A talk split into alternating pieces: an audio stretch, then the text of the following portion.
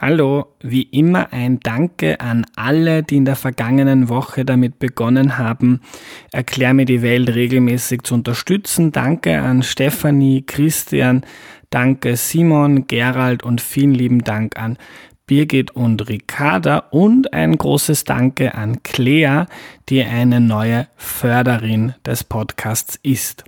Erklär mir die Welt hat zum Ziel, dass viele Menschen die Welt jede Woche ein bisschen besser verstehen können. Das ist nur mit eurer Unterstützung möglich. Danke an alle, die neu dabei sind und an alle, die schon länger mithelfen. Bevor es losgeht, möchte ich heute noch kurz über etwas anderes reden, nämlich ein neues Projekt, das ich seit circa einem Monat mache. Es heißt Alles gut, Fragezeichen und ich mache es für den Standard. Ich schreibe darüber, wie wir alle einen Beitrag für eine bessere Welt leisten können. Zu Beginn habe ich äh, mich etwa mit meiner Kleidung beschäftigt. Da ging es etwa darum, ob ich ein schlechtes Gewissen haben muss, weil ich bei H&M H&M einkaufe und wie ich vielleicht besser und fairer einkaufen kann. Der neue Beitrag dreht sich äh, zum Beispiel darum, wie man 100 Euro am besten spenden kann.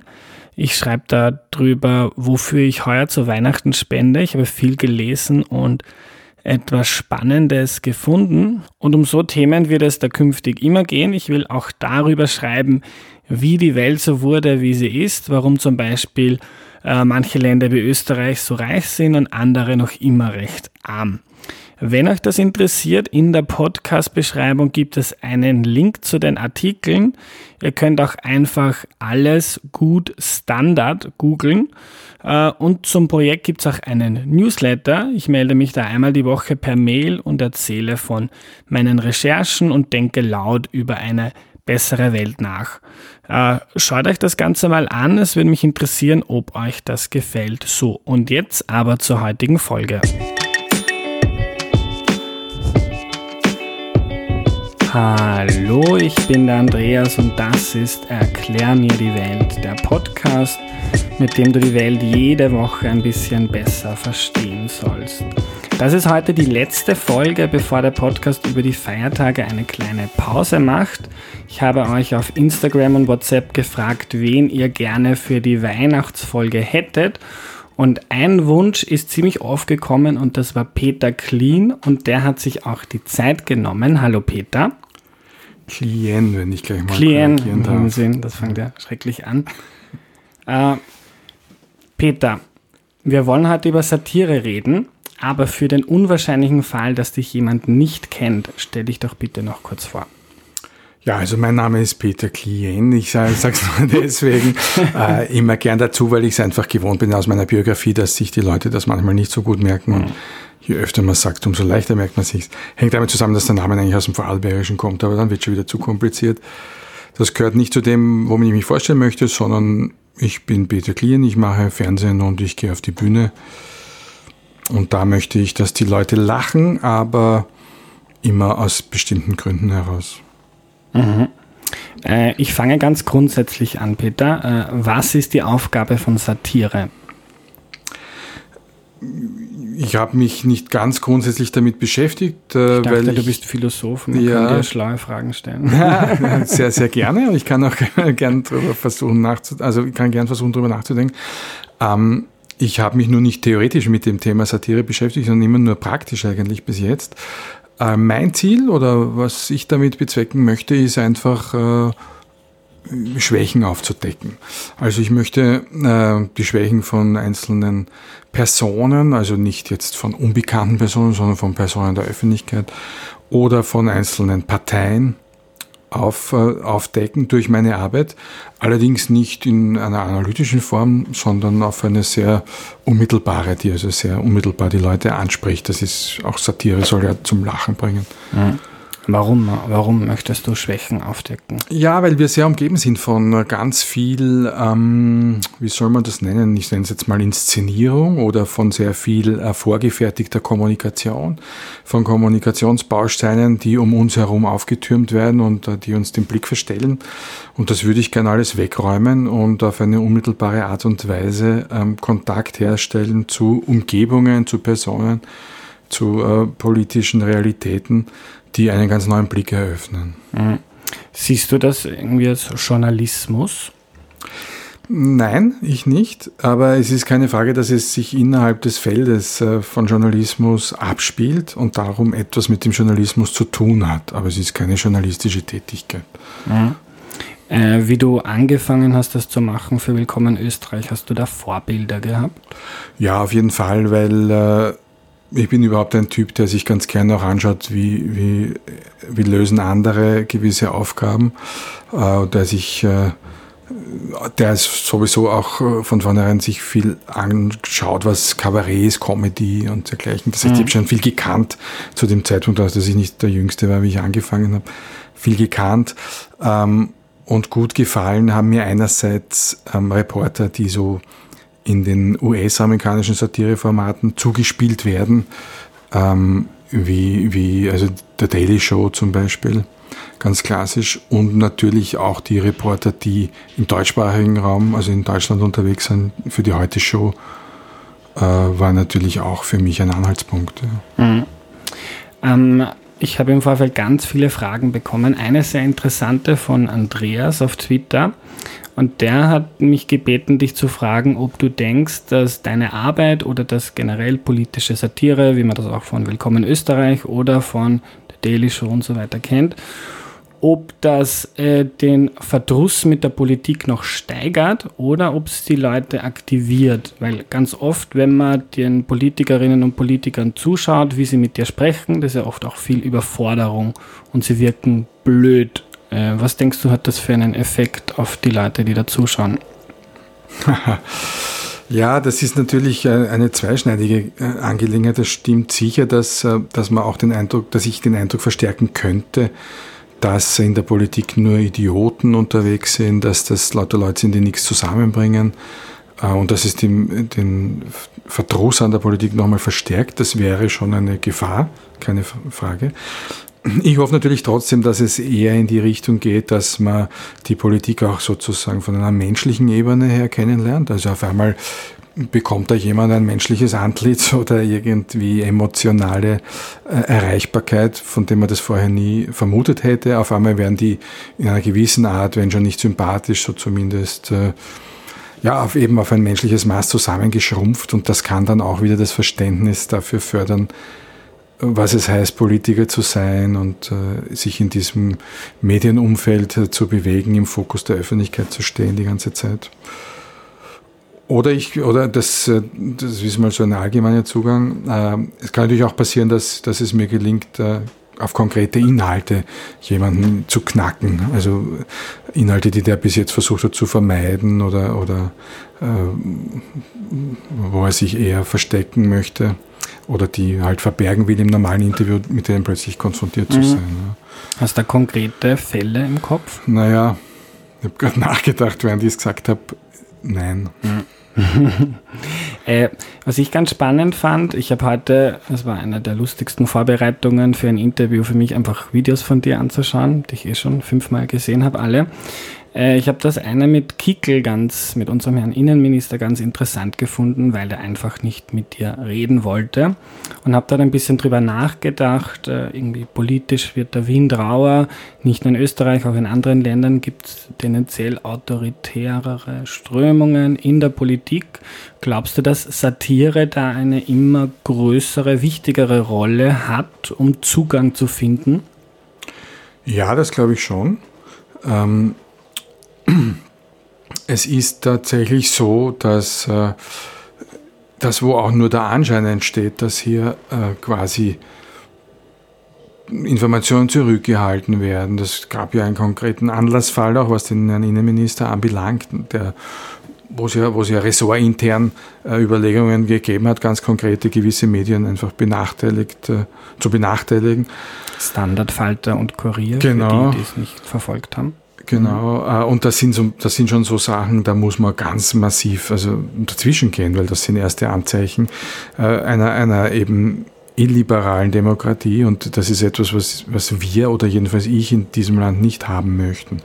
Ähm, das heißt, äh, in solchem Umfeld in einem solchen Umfeld, ähm, und da sind sicher andere Länder auch in, in Europa betroffen von solchen Gefährdungen, muss man umso deutlicher ähm, herausfordern, die Politiker so in der Art und Weise, wie es Satire tut. Und auch da, äh, wenn sich da abzeichnen sollte, dass es äh, Einflussnahme geben soll und, und dergleichen, dass gewisse Dinge nicht mehr in der Freiheit möglich sind, wie sie noch vor ein paar Jahren möglich waren, dann gilt es auf die Barrikaden zu steigen. Aber das, diese Gefahr sehe ich jetzt konkret für das, was ich mache, im Augenblick nicht. Also für mich, muss ich schon auch dazu sagen, hat sich jetzt die letzten Jahre, das mag überraschen, aber hat sich nichts äh, verändert. Mhm. Ähm, so, also etwas, das mich als Journalist interessiert, hat das für dich irgendeine Auswirkung, dass du beim öffentlich-rechtlichen Fernsehen arbeitest?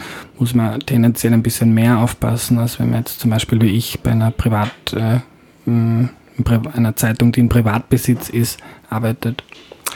Ja, einerseits muss man mehr aufpassen, da wird man noch genauer beobachtet und bekommt äh, Rückmeldung von allen möglichen Seiten. Und wenn es nicht direkt ist, dann zumindest die Generaldirektion. Ähm, das ist das eine. Aber das andere ist, äh, dass es für den ORF auch wiederum eine sehr, eine sehr eigentlich typische Tätigkeit sein sollte, das, was ich mache, nämlich in gleicher Distanz zu allen, äh, allen politischen Parteien mit einer gewissen Härte, einer gewissen Gnadenlosigkeit deren Treiben zu kommentieren oder äh, sich damit auseinanderzusetzen, weil das in Wirklichkeit die Kernaufgabe des, des öffentlich-rechtlichen Rundfunks ist. Das heißt, es gibt da auch eine große Bereitschaft, das zu unterstützen von Seiten des Senders. Ähm, abgesehen davon, dass es auch die Leute gutieren, die Leute gern haben, so, sich sowas anzuschauen. Äh, und was auch äh, positiv zu vermerken ist, dass natürlich, wenn so etwas vom vom öffentlich-rechtlichen Rundfunk kommt, vom ORF, dann bekommt es auch noch eine viel größere ähm, Aufmerksamkeit, als es vielleicht sonst bekommen würde. Mhm ist natürlich für mich im konkreten Fall schon super. Ja. Nochmal zu, zu Herrn Kickel. Hast du schon öfter versucht, den vor das Mikro zu bekommen? Eigentlich äh, genau dreimal. Einmal ist es nicht auf Sendung gegangen. Da gab es äh, bei der Aufnahme auch Tonprobleme. Und ja, war auch jetzt nicht derart spektakulär, war mhm. sicherlich auch inhaltlich Aber gerechtfertigt, dass es nicht auf Sendung gegangen ist. Er hat, ja, er hat eher, eher ähm, er hat mit mir gesprochen, genau. Das war aber zu einem Zeitpunkt, wo das noch nicht bekannt war, was ich mache. Also das war ganz am Anfang mhm. meiner Reportertätigkeit. Und dann war es eigentlich zweimal. Das eine Mal hast du gerade angesprochen, das war im äh, Wahlkampf für die Nationalratswahl, das war September 2017, wo er mich sehr rüde behandelt hat, zweimal zurückgestoßen und sehr unwillig auf mhm. meine Fragen reagiert. Das hat ihm gar nicht gefallen, so wie er ja auch kein, sagen wir, sehr glamouröses Verhältnis zur Sendung äh, Willkommen Österreich hat. Ähm, umso mehr hat es mich überrascht, dass er dann bei der Nationalratswahl selber, also im Oktober 2017, auf meine Frage, ob er denn wisse, wo der Herr Lugas sei, geantwortet hat, äh, wahrscheinlich hat er diesmal eine Toilette gefunden mit einem gewissen Grinsen. Das heißt für mich, ja, er muss sich diesen Film angeschaut haben vom September davor und es muss ihn irgendwie, es muss ihm irgendwie auch bei aller Überraschung gefallen haben. Ja. Sonst wird er nicht auf den Witz an, wird er nicht da ansetzen bei dem Witz. Mhm. Das Video habe ich heute auch wieder angesehen. Robert Luger ist äh, ziemlich lange vor dir weggelaufen, wollte deine Fragen nicht beantworten. Ähm, jetzt gibt es aber auch in der FPÖ Leute, die mit dir reden. Heimbuchner, Strache hat dir, haben dir Interviews gegeben. Wie glaubst du, unterscheiden sich Politiker, die, oder Kurz ist ja auch ein Kandidat, der lieber nicht mit dir sprechen möchte? Warum ist das so? Zum Beispiel Heimbuchner hat sehr locker gewirkt im Gespräch mit dir. Kurz äh, umgibt sich mit Securities und versucht, dich abzuschirmen. Warum reden manche gerne manche lieber nicht mit dir? Ja, das hängt einfach damit äh, zusammen, wie weit sich jemand selber zutraut, schlagfertig zu sein, wie weit jemand gestresst wird von Fragen, die sich abseits dessen bewegen, was er gewöhnt ist, wie weit jemand äh, spontan ist in seiner Persönlichkeit. Und äh, das, hat, das hat gar nichts mit inhaltlichen Fragen zu tun, das hat einfach damit zu tun, ja, äh, mit, ja, wie weit, wie weit diese Leute auf einer gewissen menschlichen äh, Ebene ticken. Ja. Mhm. Ähm, ja, das hat auch dann nichts mit der Parteifarbe zu tun. Es gibt in jeder Partei Leute, die können mit dieser Art besser umgehen und Leute, die können damit schlechter umgehen. Mhm. Ähm, hast du Ratschläge für, für Leute, die von dir interviewt werden? Wie geht man, immer darüber nachgedacht, was ist, wenn man jetzt der Peter, ich wohne im dritten Bezirk, mir hat erst jemand erzählt, du warst da in der Nähe vom, vom Rennweg, wo ich jeden Tag vorbeigehe und hast Leute auf der Straße interviewt und habe dann gedacht, hm, wenn mir jetzt der Peter Klien, habe ich jetzt richtig ausgesprochen? Ja. Es ginge nicht besser. wenn mir jetzt da der Peter ein Mikro hinhält äh, wüsste ich nicht, ob ich äh, eine gute Antwort bringen würde, ob ich oder ob ich rot anlaufen würde. Wie geht man gut mit jemandem um, der so blöde Fragen stellt wie du?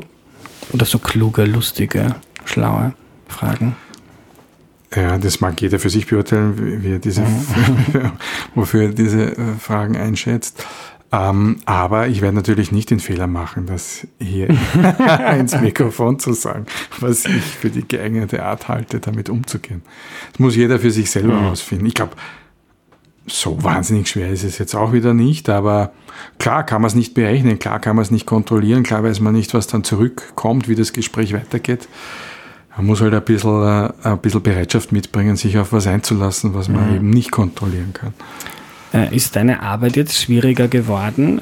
Ich habe mir zum Beispiel was angeschaut mit dem Meinungsforscher Peter Hayek. Äh, der, der, hat dich bei einem Interview scheinbar noch nicht gekannt und du hast zu ihm gesagt, na, wird man Meinungsforscher jetzt nur mal, wenn man als Horoskopschreiber keinen Job mehr findet? Ich glaube, das war die Frage.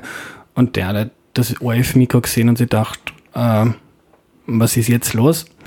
Äh, ist deine Arbeit jetzt schwieriger, weil du mittlerweile ziemlich bekannt bist? Er hat gesagt, ich finde das äh, despektierlich und ich glaube, also despektierlich und des ORF ist unwürdig, hat er gesagt, was eine wunderschöne Formulierung ist und mit dem entsprechend Zorn gepaart. Naja, äh, die Arbeit ist jetzt, sagen wir, ähm, anders geworden. Ich würde nicht sagen, dass sie schwieriger geworden ist, sie ist anders geworden und auch der Charakter der Beiträge ist dementsprechend auch ein bisschen anders geworden über die, über die Monate, über die Jahre. Äh, weil es einfach was anderes ist, äh, wenn man sich sozusagen als ähm, journalistischer Heckenschütze irgendwo hinstellt und mit ganz seriösem Gesicht die ärgsten Sachen fragt und aber sich nicht anmerken lässt, dass mhm. es gerade richtig, richtig eingeschlagen hat.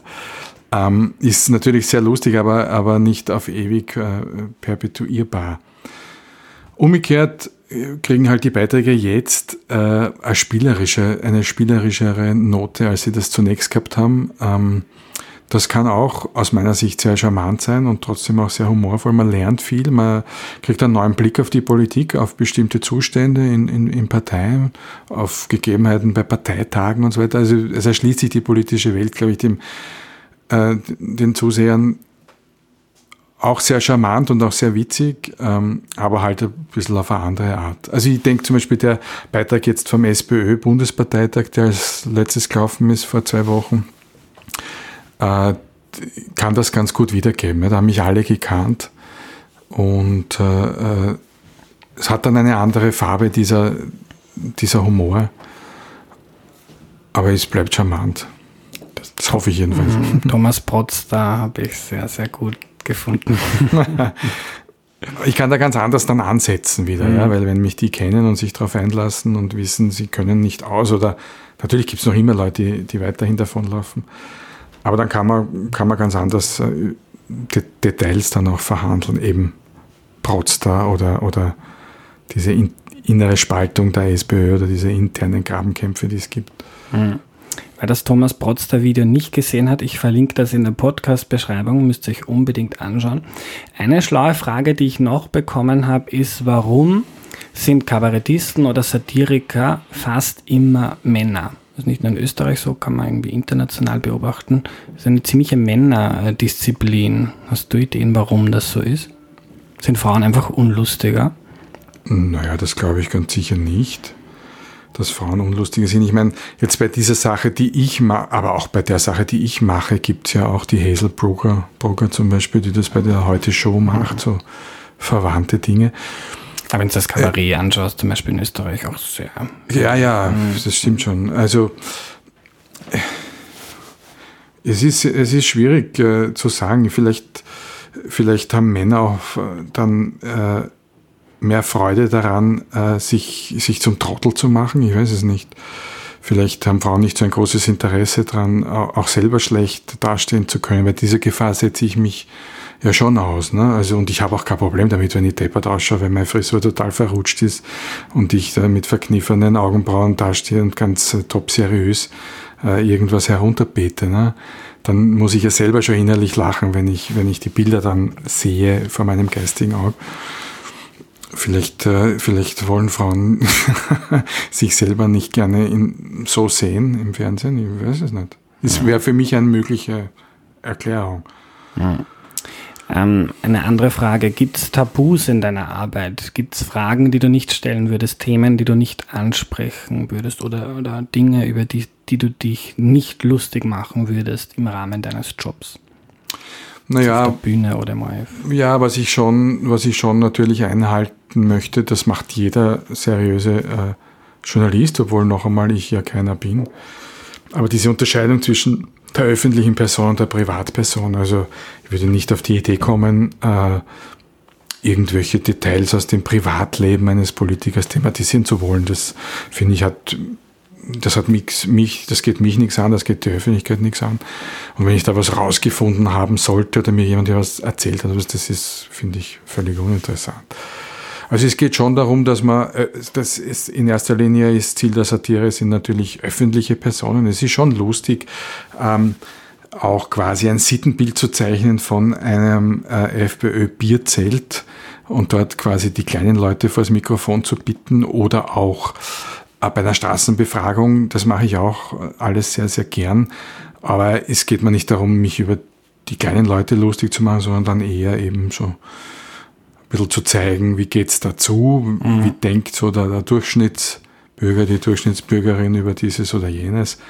Ähm, aber wenn ich, sonst geht's bei Satire aus meiner Sicht um sich mit öffentlichen Personen, mit Würdenträgern, mit Berühmtheiten etc. anzulegen und da halt auf gewisse, also gewisse Dinge herauszuarbeiten, die, die, die sie nicht in so einem vorteilhaften Licht erscheinen lassen, indem sie eh die meiste Zeit stehen. Ja, mhm. Jeder Politiker hat mehrere Pressesprecher, die sich um ihn kümmern, die schauen, dass, äh, dass die, die Fotografen nur die Schokoladenseite bekommen und dergleichen. Ja. Mhm. Äh, gibt es einen Ausspruch, Satire darf alles, aber ähm, du stehst auch auf der Bühne. Wie, wie gehst du mit Themen um, wie zum Beispiel Religion? Ähm, so über die Kirche ist in Österreich jetzt nicht tabuisiert, aber wenn man über den Islam oder über Mohammed spricht, hat man schnell äh, ein paar Feinde. Gibt's, gibt, ist das etwas so, das ist so hochheilig und privat, darüber mache ich mich nicht lustig? Oder? Naja, das, also das möchte ich auf keinen Fall ausschließen, dass man sich damit beschäftigen kann und soll auf der Bühne. Ich für meinen Teil habe es bis jetzt nicht gemacht. Äh, es war mir nicht so ein äh, Bedürfnis einfach bis jetzt. Mhm.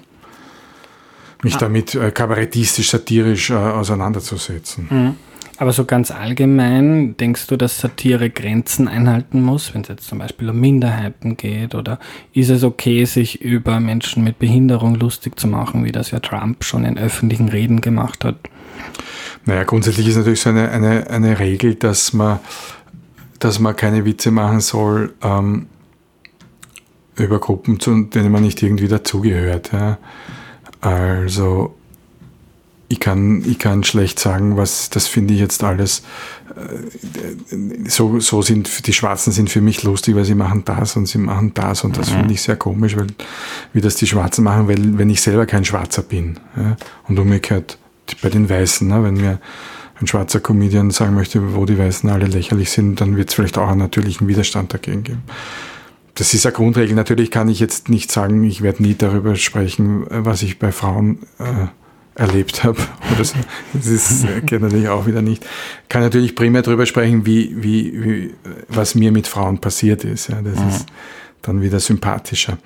Das ist vielleicht so ein bisschen eine Grundregel äh, beim, beim Humor. Ähm, es ist eine schwierige, diese Satire darf alles ist lustigerweise äh, wirklich ähm, ein sehr viel ähm, gefragter Satz, also sehr viel hinterfragter Satz, auch stimmt er oder stimmt er nicht, sehr viel zitierter Satz. Mhm. Ähm, einerseits finde ich ja, äh, aber es sollte schon auch immer sehr gut motiviert sein warum man äh, gewisse Tabus bricht, warum man gewisse Grenzen überschreitet.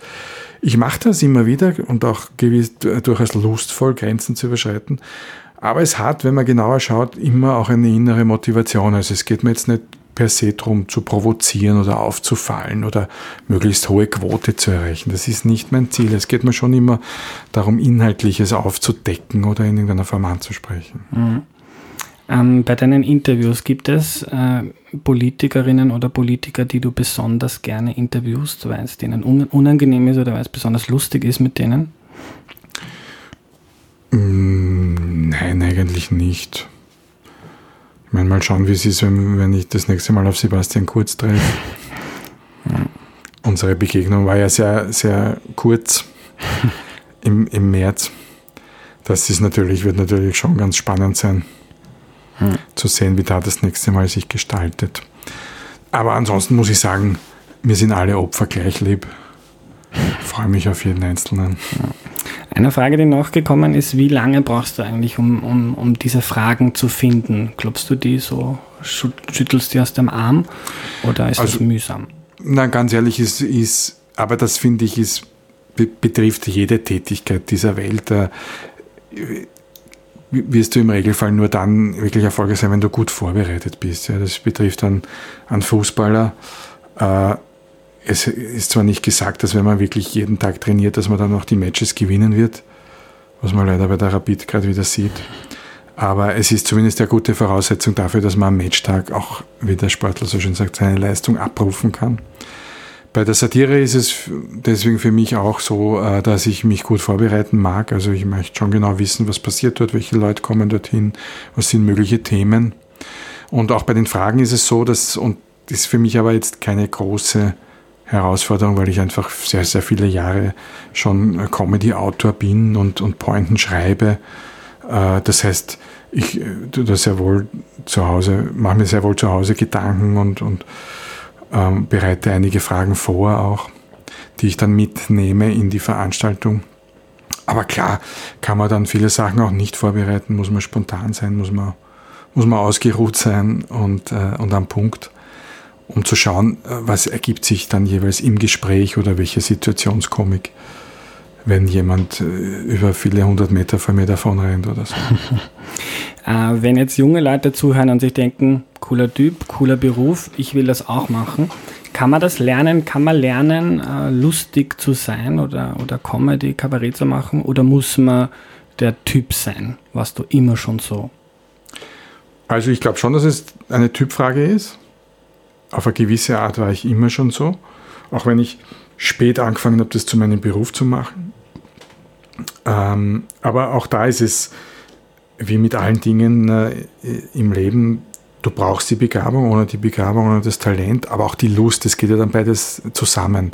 Wenn du spürst, das kann ich gut, dann hast du ja auch eine extreme Lust, das zu machen. Ähm, das ist alles Voraussetzung. Trotzdem gibt es ja auch den schönen Spruch, es sind äh, 10% äh, äh, Inspiration, 90% Transpiration. Also es muss was da sein von der Natur, es muss die Anlage da sein. Dann musst du aber immer noch wirklich hart arbeiten, damit du das echt dorthin schaffst, wo du vielleicht träumst, dass du hinkommen kannst. Zugleich möchte ich jedem sagen, der diesen Traum oder auch einen anderen Traum in sich spürt, unbedingt dranbleiben, unbedingt weitermachen, alles investieren, alles geben, weil äh, nur so kann man überhaupt damit rechnen oder darauf hoffen, dass man, dass man ans Ziel kommt. Umgekehrt, wenn man alles dafür gibt, dann ist meine Erfahrung nicht nur von, aus meinem Leben, sondern auch aus dem, was ich rundherum sehe, dann wird man es auch schaffen. Äh, zum Schluss, viele Leute sind gespannt, was nächstes Jahr kommt. Wer es noch nicht gehört hat, äh, im Herbst 2019, glaube ich, äh, startet eine Late-Night-Show mit Peter Klien im ORF. Darfst du schon sagen, was da circa kommt, was uns erwartet? Nein? Nein, nein, kann man schon, kann mhm. schon ein bisschen sagen. Ich meine, es ist noch vieles im Fluss, es ist ja noch viel Zeit bis dahin. Aber was man auf jeden Fall, was ich machen möchte, das ist der Polizatire. Also ähm, Informationssatire, etwas, das äh, im angloamerikanischen Raum heißt News Comedy und mit, mit US-Formaten wie The Daily Show, Last Week Tonight, äh, teilweise auch The Late Show und ähnlichem äh, ganz gut umrissen ist. Das heißt, äh, es geht um satirische Auseinandersetzung mit politischen Inhalten oder mit Nachrichteninhalten, die wiederum in einer Art Nachrichtenstudio präsentiert werden. Ähm, ja, das, darauf läuft es hinaus. Es äh, soll auch ein paar spielerische Sachen geben, es soll nicht nur bitter ernste Satire betrieben werden, soll auch etwas, äh, etwas lockerer daherkommen. Aber doch großer Fokus auch auf Inhalte. Also mein Anspruch ist schon, dass man, dass man auch was lernen kann daraus, dass man auch äh, mit einem Erkenntniszugewinn die Sendung dann gesehen hat und wieder das Gefühl hat, da, da habe ich jetzt mehr verstanden. Fein, ich bin gespannt. Danke für deine Zeit, Peter. Ja, vielen Dank fürs Interesse.